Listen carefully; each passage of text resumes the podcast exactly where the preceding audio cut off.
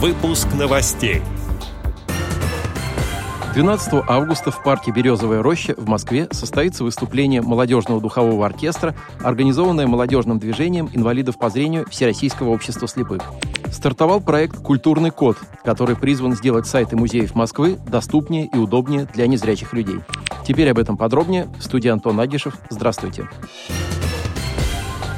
Стартовал проект «Культурный код», цель которого – сделать сайты музеев Москвы доступнее и удобнее для незрячих людей.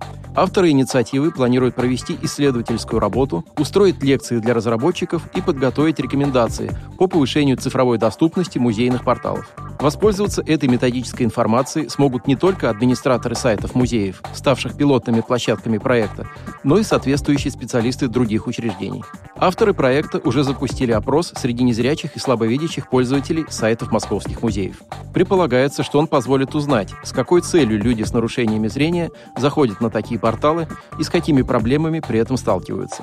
Проект «Культурный код» реализуется в рамках программы «Действуй без барьеров», организованной Московской городской организацией ВОЗ при поддержке Департамента труда и социальной защиты населения города Москвы. Принять участие в проекте могут люди с инвалидностью по зрению, преимущественно первой и второй группы, проживающие или работающие на территории московского региона. Отметим, что программа «Действуй без барьеров» ранее проходила в Москве в 2021 году. Участники прошли обучение по социальному менеджменту, разработали и реализовали проекты «Модный незрячий», «Гуляем по парку», «Ездите сами, ездите с нами» и другие.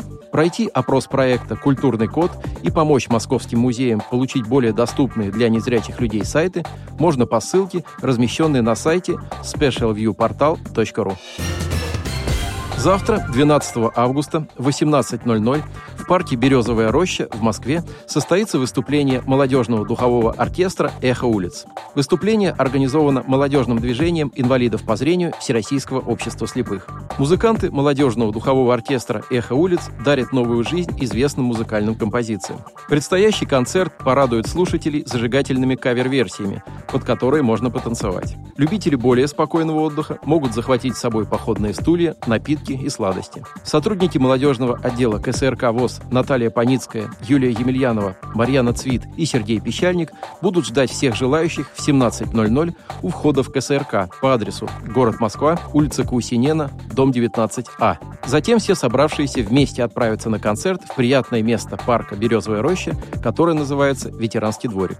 Отдел новостей «Радиовоз» приглашает к сотрудничеству региональной организации. Наш адрес – новости собака радиовоз.ру. О новостях вам рассказал Антон Агишев. До встречи на «Радиовоз».